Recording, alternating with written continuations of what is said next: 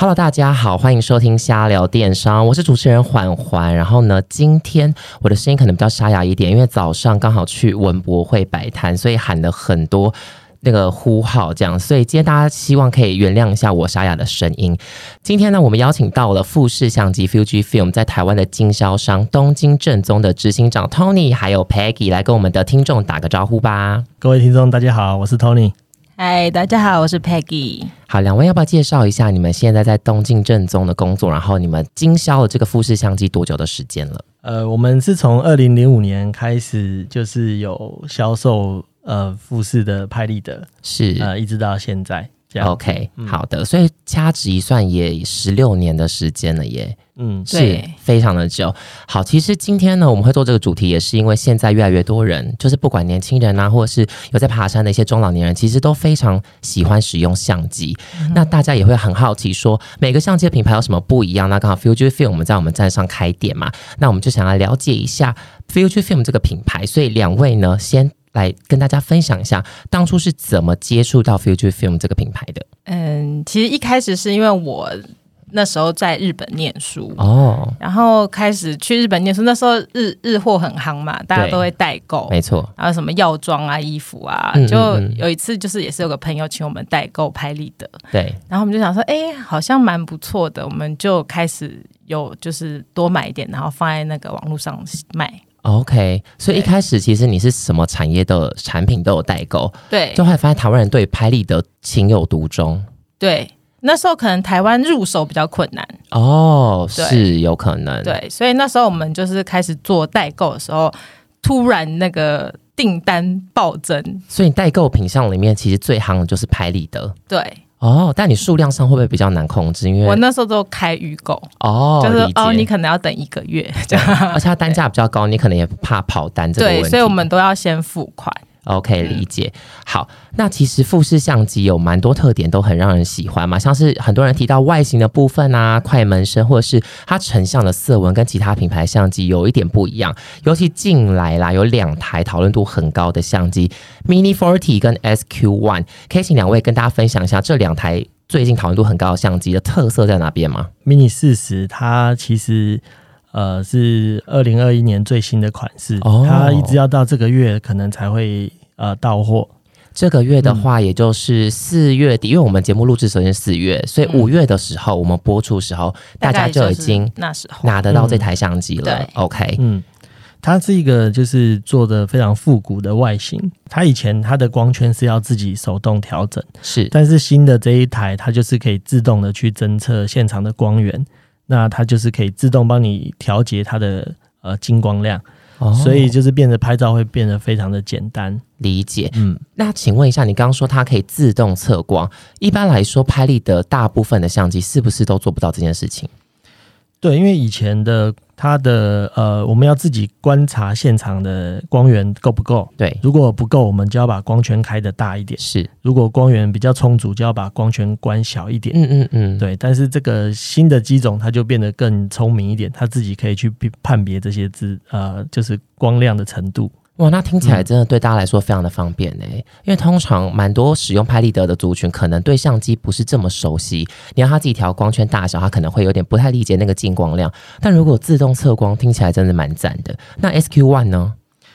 呃，SQ One 的话，它就是做一个非常简洁的造型，呃，就是它纯机都是呃单一个颜色，嗯，嗯、然后外形非常简洁，也变得就是嗯、就是比较走年轻人会喜欢的这种风格。理解。诶、嗯 t o n y 刚提到年轻人喜欢的特色，你们这几年有没有发现，在外呃相机的外观上面，像刚刚有提到 Mini Forty 也要走复古风嘛，皮革，然后呃另外一个 SQ One 是走简洁风。其实近年来有没有设计上比较不一样的点？在大概十年前来说的话，嗯数位相机它就是要有一种科技感。哦，你说嗯比如说金属光泽、银色这种吗？对，就是你要有一种科技的感觉，才才才是走在最流行尖端的感觉。，懂。但是其实这种风格持续久了以后，大家其实呃反而看到一个哎外形很复古的东西，嗯，是会觉得哇这个好像可以更凸显我自己的个性或者我的品味这样子。哦，所以像富士其实也一直在做品牌的设计改变这一块了嘛？现在新的产品都会希望比较迎合大众的口味。嗯，因为以前其实拍立得一直是比较可爱的风格对为主对，但是他现在就是有发现，就是越来越多人喜欢玩这些复古的相机或者是古董的这种设备，所以、嗯呃，他就是把造型做的比较有这种味道的话，诶，发现是更多的年轻人会喜欢这样子的造型款式。是，其实富士不管是在相机啊或行销，其实都有自己的独具的风格。那两位平常在业务上是怎么跟日本的原厂接触的呢？他们有没有提过在台湾市场发展的一些限制？呃，其实我们现阶段的话，就是都是跟台湾的总代理商在哦，配合。了解，嗯，只有早期的时候，就是妹妹在日本念书的时候，才是会跟到日本这边呃做接洽。嗯哼，那其实他们日本人做事是非常严谨的，是所以呃，我们并并不是正式的经销商的话，他其实是没有办法呃让我们直接跟他们购买商品，嗯嗯嗯，所以通常就是要请就是 Peggy 在日本的呃线人。没有，我们也是跟在日本的富士经销商进货，在哦那时候。对对对，了解。好的，那其实以前呢、就像你说，比如说十年前好了，其实我们社群啊或网络的行销还没有这么兴盛嘛，所以一开始你们要怎么推广，让大家来注意到富士相机的好，然后要怎么去做销售？呃，其实我们接触的时候，其实刚好就是在网络拍卖刚开始的那个阶段，哦，对。是我们的敌对的老字号那一家吗？对对对。有个英文数字开头的，对 对对。对 OK OK，好，没问题的，嗯前老前辈，老前辈。对，嗯，嗯，对，所以呃，我有点刚蛮运气蛮好的，刚好搭在那个时间点上。是，对，然后我们就是不断的可以配合客人在捷运站面交啊，或者是说他买到一定的数量以后就免运费。哦，那你们到时候凑几单才会免运？呃，其实我们那时候好像就是十件十件十件商品就免运，都是相机类的产品吗？相机底片或者是它的周边相本。相本之类的哦。，然后其实这样子的策略是蛮有效，大家是真的愿意凑到十件商品。嗯，对，那时候真的大家都很愿意凑十件，哇，大家当时很大手笔耶，因为现在虾皮是 免运这件事情，大家买一单就要有免运，不然大家就会该该叫。对，虾皮太大方了，真的 现在消费者已经变成这样。消费者拜托知足一下，以前要凑十件商品才可以免运，好吗？好，那你刚好提到嘛，台湾其实呃，你们在卖富士相机已经大概约莫十六年的时间了。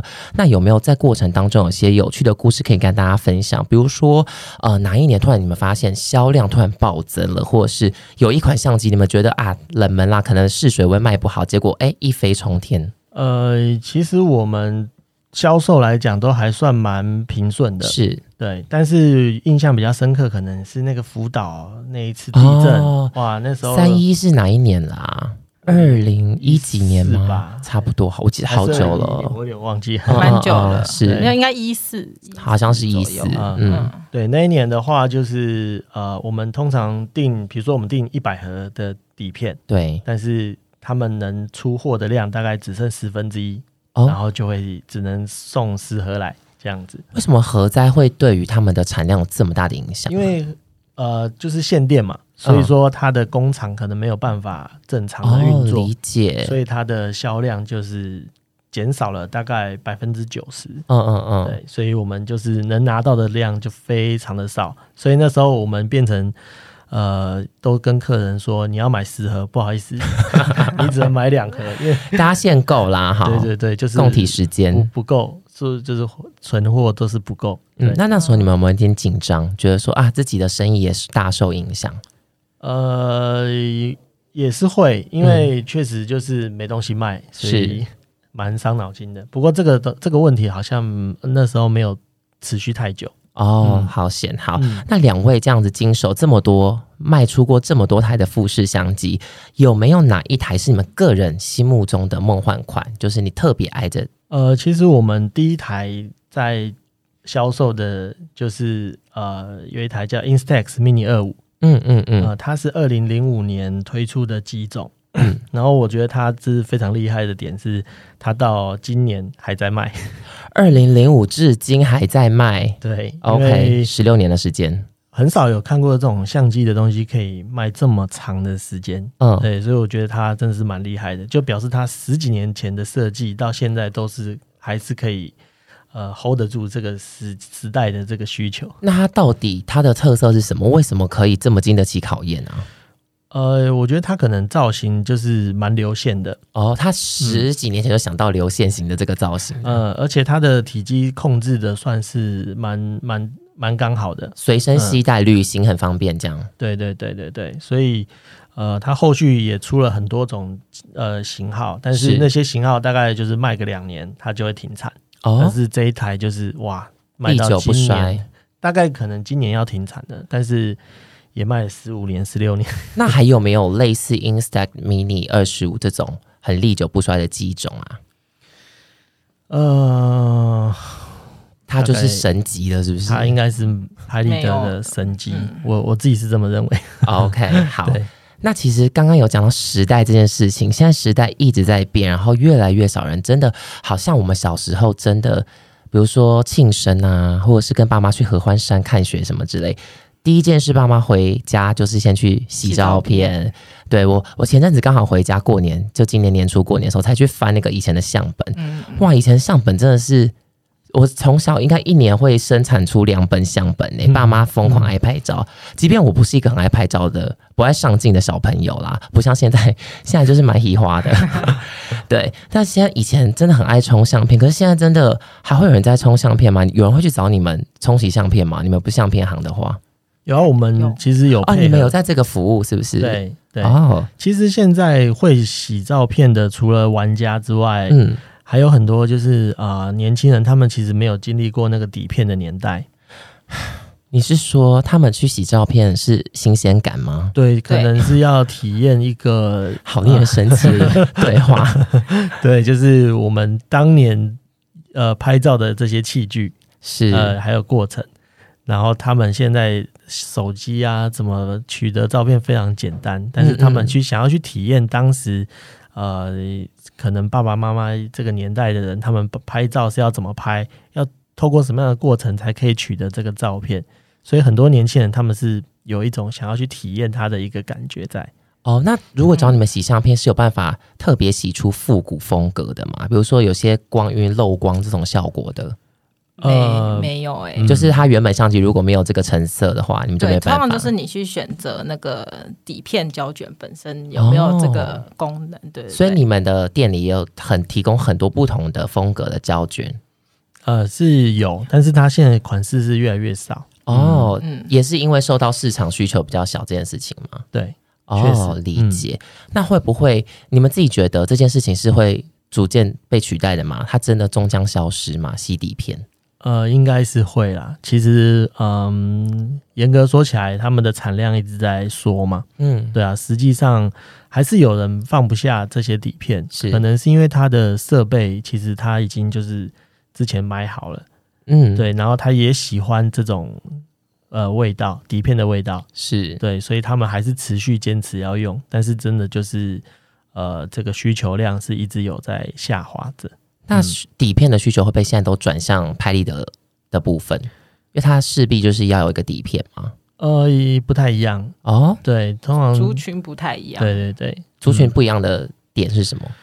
会坚持买底片的，他们可能比较是专业玩家。对专业玩家为主。嗯那拍立得都是比较呃年轻人喜欢，就是热闹或者是有活动的时候记录一下呃这样子的诶、这种这种这种场景。对所以有一些纪念日的时候，你们的底片销量就会比较好一点。嗯，确实我们在、各大节日，例如，什么情人节啊啊，圣诞节对，或者是寒暑假啊，大家出去寒暑假玩，哦，哦嗯是大家可能游山玩水都想要留念。对，哦，的确的确，嗯嗯好的。那其实呢，现在你们也面临到，大家大家现在在市场竞争很激烈嘛，有实体店铺，又有线上店铺。那你们在经营两者之间，有没有发现各自的一些优势？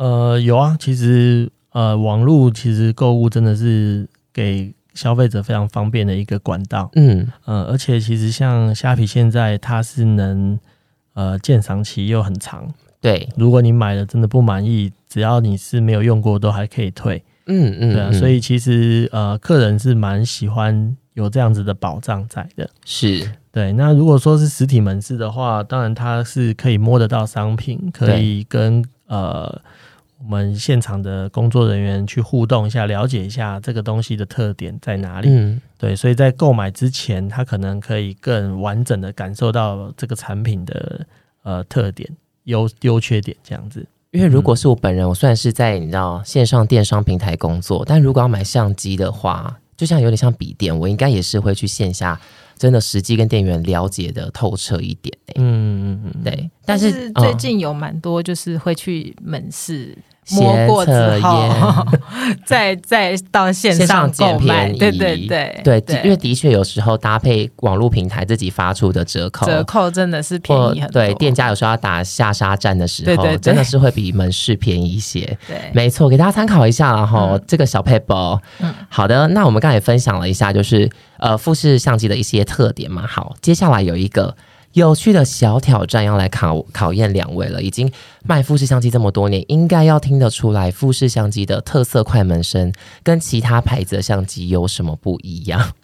我们现场就来实测 盲盲测，对，等一下两位 Tony 跟 Peggy 是会帮我们闭上眼睛听的、哦。嗯好，现在先不用，我们先 say 好 ready，我再请你们闭眼睛。好的，我先来第一台了嘛。Oh my god！大家大家看到了，我们重来。好，两位先请闭眼睛。好好好，不知道不知道不知道是哪一台呢？好，第一台哦，请听一下快门声。好，记住了，眼睛请继续帮我闭上。好有趣的游戏哦。好，第二台。哦，它刚好像有个很明显。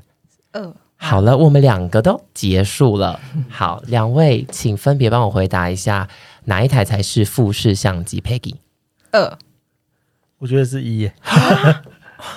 你们两个竟然答案不一样耶，谁才是真的富士相机的专家呢？我们要来公布解答了吗？嗯，好的，我们刚刚的第一台是它，哦，所以 Peggy 正确耶第二台才是富士相机，对。哦第一台是敬敬业他牌他牌相机，嗯好的，哎、p e g g y 不愧是在日本念书的时候第一线摸到富士相机的人。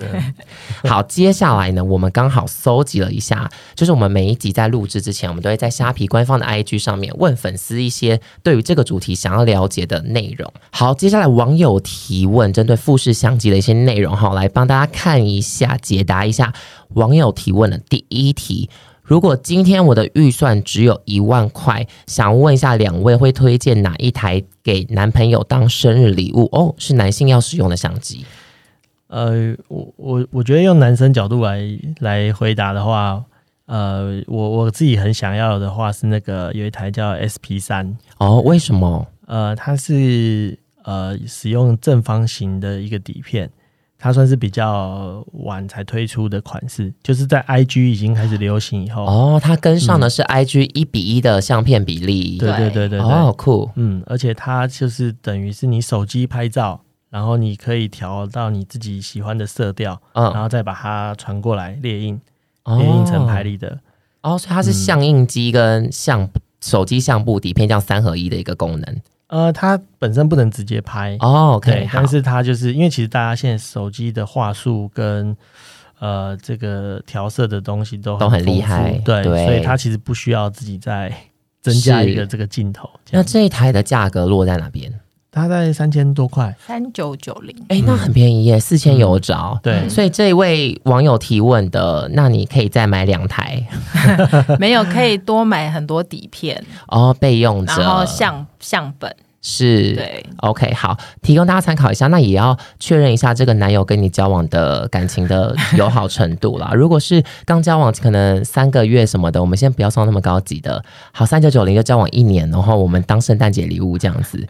好，提供大家参考一下。第二题，好，有人问说拍立得拍出来的照片哦，这个是冷知识题了。有人问说拍立得的照片到底要不要甩？因为看到很多人甩了，会以为是不是比较快显色呃，其实拍立得现阶段的设计它是不需要甩的，哦，嗯所以大家都是一个鸡飞城市这样子。其实也不能这么说，是因为早期的拍立得它是叫做撕拉片，哦，它是拍了以后要把它撕开的那一种。那它确实是它的墨是呃没有任何保护的，所以它是可以去扇一下，让它的干的速度再快一点。哦，但是这是早期的一个设计是这样子。所以当初删的这件事情是为了让墨水快一点干，干并不是说色调会比较漂亮之类的。对对对对对。哦，理解。但是现在现在这个技术，它就是呃，已经不需要去做这个动作，嗯而且它是温度越高，显色会越快。是，如果天气越冷，它显色显色会越慢。嗯嗯嗯，对，所以你删其实把这个温度降低了，反而让它的成像的时间会拉得更长。理解。嗯所以现阶段就是不用删才是正确的。那我想再加问一个，就是拍立得有没有什么小技巧？因为像我朋友拍拍立得很容易失败，因为洗出来就发现，呃，要么刚刚有点晃到了，会不会试一试，比如说你快门按下去的时候，要手要定一下或什么？有没有这些小技巧让大家比较容易成功，不浪费底片？我自己在拍的经验来说的话，嗯，我会尽量的把人像在那个观景窗里面填满，啊哈，不要担心你会切到边边角角，理解，因为它通常会帮你抓一点点的安全距。离对，哦，有这个功能，所以小知识，如果你已经帮你的呃对象留了一些距离空间的话，它到时候还会再帮你抓一点点，所以到时候人像会更小一点。哦，所以其实会建议的话，就是尽量把人塞满，切到边边角角也没关系。这样画面构图其实会比较好看一点。嗯，哦，所以我们有时候拍立得拍出来旁边那么多空白的位置，对就是因为它其实有帮我们离留安全的距离。对对对，哦 OK，大家长知识了。好，第三题，有人说富士相机好像已经跟文青画上等号了，是文青挑选相机的首选。想要问一下说富士有没有看待怎么看待这个文青商机？有没有发现文青在买相机的市场真的比较大一点？呃，我们自己观察的感觉是这样，因为我们一开始是做拍立得系列的，嗯，那我们在经营拍立得系列的时候，其实数位相机一直是 Canon 跟尼控是龙头。哦，OK，对，那所以我想那时候富士想要切入跟这两个龙头的牌子去竞争，应该是蛮有难度的。嗯嗯嗯，所以我们后就有发现，富士它就是在呃相机的外形设计上面，就是蛮有它自己的特色味道，嗯就是很复古。是那所有要拍照的一些元素，比如说光圈、快门、ISO 这些东西，它都是在呃机身上面直接做一个旋钮，让你可以直接去呃调整。嗯，那这种造型设计，它就是很有复古的味道，对。跟那种科技感就是很明显的是一个区隔。是。那我们看久这种呃科技感比较重的相机以后，哎、突然看到这种很复古的数位相机，嗯。确实它就是在这个策略上面有打出一个呃一个就是比较喜欢这种文青味道的人，嗯他们就会去选择这个富士这个品牌，这样。它其实是从外观上面做了一个差异化，其实是蛮聪明的方法、欸。嗯因为大家可能以前重很重视机能，但机能这个东西，大家发展都很成熟之后，那就来比的就是外观了。嗯 OK，好的，好，接下来，哎、其实你刚刚提到，我刚想到，其实我自己也追踪蛮多 IG 的摄影师，就是现在大家很多其实是素人摄影师，但在 IG 上面经营到有一定的粉丝数，蛮多人使用的 Hashtag 都会是富士相机的。好，那两位呢，就是有在玩相机，Tony 刚刚有提到他有在玩相机嘛？那请问一下，你自己比较喜欢去哪里拍摄？那你觉得怎么样是一个好的摄影作品？因为其实这个都是个人看个人主观的感受。嗯像我自己的话是比较喜欢记录比较自然的一些呃情境，嗯，所以你比较喜欢去拍风景？呃风景啊、人像啊，其实我都会拍。嗯嗯嗯，对，就我不太喜欢就是呃。就是要他摆好动作啊什么的，就是可能就是记录他一个并没有看着镜头，只是他在做他当下的一些事情的时候，这样子去拍照记录起来。那你自己第一台富士相机，你还记得是哪一个款式吗？哦，那超久了。呃，它是一个呃银色的，啊哈，就是有一点嗯这样这样子高，一个椭圆形哦这样的。啊哈嗯，，对，大概是我啊，高中时候买的，哦，那也才大三年前呢、太夸张。是不是很会做，很会做节目，很会做人情？我们都开十六年了，好的，接下来这一题呢，哦，是来自女生的提问，她是说未来富士会不会出更新的相机？他说他喜欢轻一点的，或者是有没有推荐给女生的相机款式？有，我们现在其实呃，富士的相机有越做越轻的一个趋势。嗯，嗯，像它最近推出的一个 XS 十这一台的话，它的外形啊、重量啊，就是有减轻蛮多的。然后，但是功能一点都没有输给就是呃它其他的旗舰机种这样子。是。刚刚呢，Peggy 有提到，就私底下聊天的时候，你说你蛮爱用手机拍照的嘛？对，但你自己是卖相机的人，那你有没有觉得相机是那些地方是不能被手机取代的？我觉得相机拍出来的颜色跟它的那个解析度，嗯嗯嗯，都还是会比手机拍起来的好看很多。是是，而且现在我们富士的相机有出很多呃胶卷模式，啊哈，就是你可以直接调整成那个底片的那种模式的感觉，就是你也不用再另外调的颜色，然后拍出来的那个色彩跟颜色都会很漂亮。所以我内建滤镜的概念。对，哦，现那现在大概几种比较新款的才会有配用配备这个功能吗？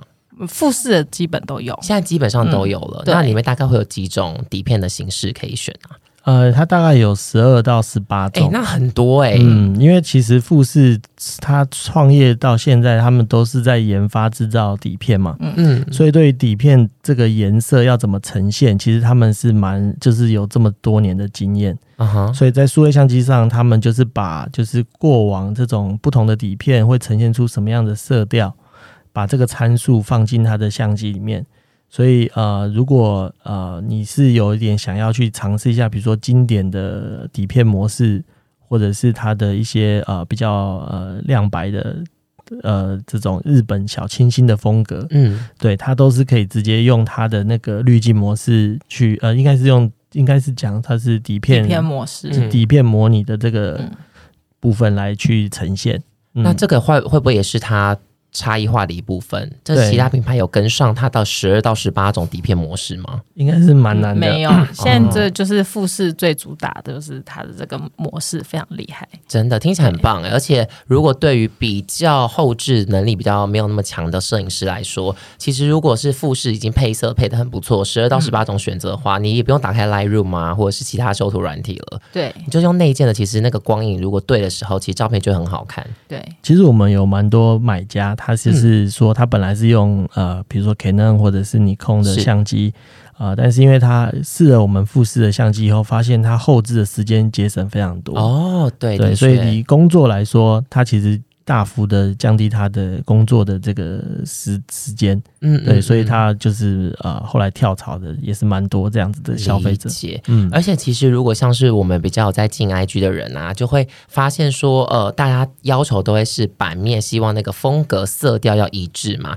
所以如果你用副摄相机选择底片模式，同一款的话，其实你以后就真的省去很多排版要重新调色这件事情了。嗯嗯嗯，嗯，那两位呢，在使用富士相机拍摄的过程当中，有没有遇过什么有趣的情形？我我其实因为经营这个复试了以后，其实认识蛮多摄影师的。是，然后有一次他就问我说：“哎、你有没有兴趣跟我去拍照？”嗯就我说：“好啊。”但是呃，我以为可能就是比如说下午两三点，然后就在附近找个地方拍这样。市区这样子，，对，就没有。我们大概凌晨四点五点就要就起就要启程出发。你们去？了哪里？